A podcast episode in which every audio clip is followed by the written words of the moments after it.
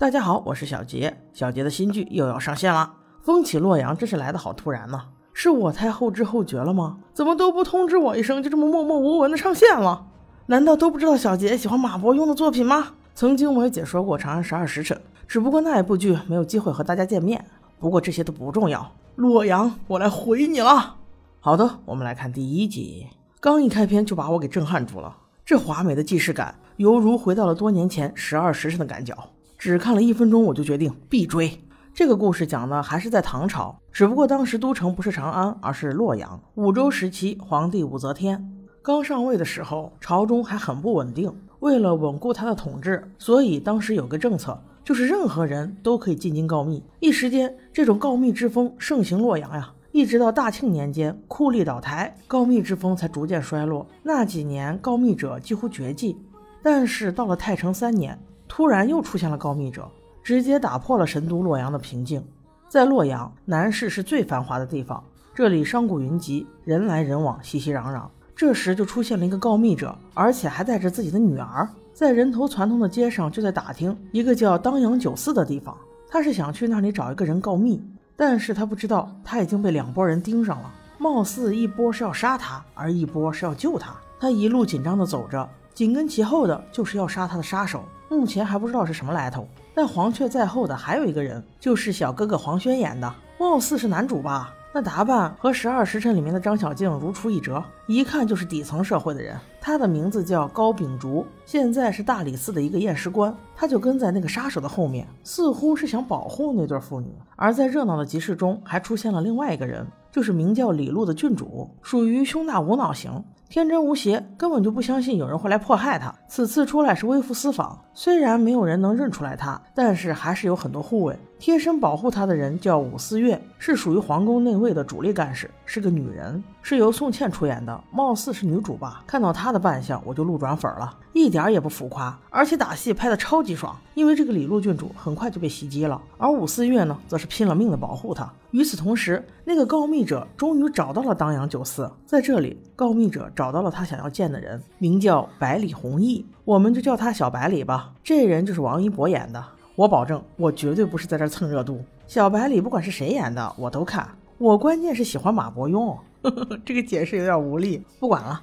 总之，告密者就是找到了他，但是话还没有说，杀手就出手了。王一博在这个剧里演的小白里呢，没啥功夫，主要就是脑子好，特别聪明，但是他打不过呀，只是向杀手身上泼了一碗鱼汤，从而给告密者争取了一些逃跑的时间。那小白里还没有听到他们要告的秘密，也不知道为什么要找自己告密，所以就好奇的追了过去。他的随身侍卫叫申飞，也跟着他，因为当阳酒肆这边有这场打斗，而街上有人袭击李璐。也在打斗，现在还搞不清楚这是两拨人还是一拨人。但是此时他们全都斗到一块儿是真的。很快袭击郡主的杀手就被制服，所有杀手全部统一自杀。而另一边那个杀手也已经追上了告密者。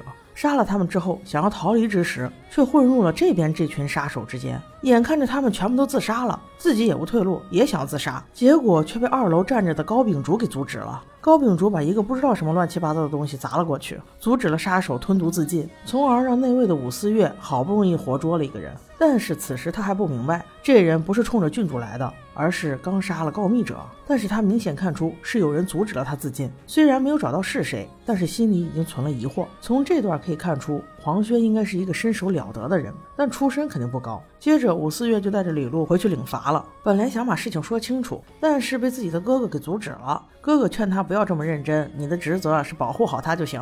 但是武四月却说此事疑点重重啊。郡主屁事不懂的，为啥会被刺杀呢？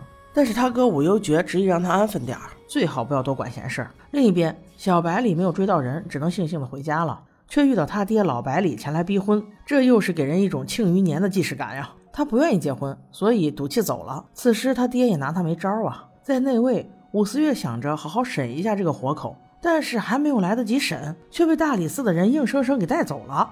不论是活的死的，一并带走。这就给高秉烛创造下了机会，因为黄轩版的高秉烛是大理寺的班师人，在众多的尸体中，他竟然发现了高密者和他女儿的尸体，因为只有他俩身上的刀口不同，杀这两个人的杀手才是他要找的人。他知道那个杀手就关在大理寺里，所以他趁机潜入，给了他不致命的三刀，目的就是为了问出他们的主子到底是谁。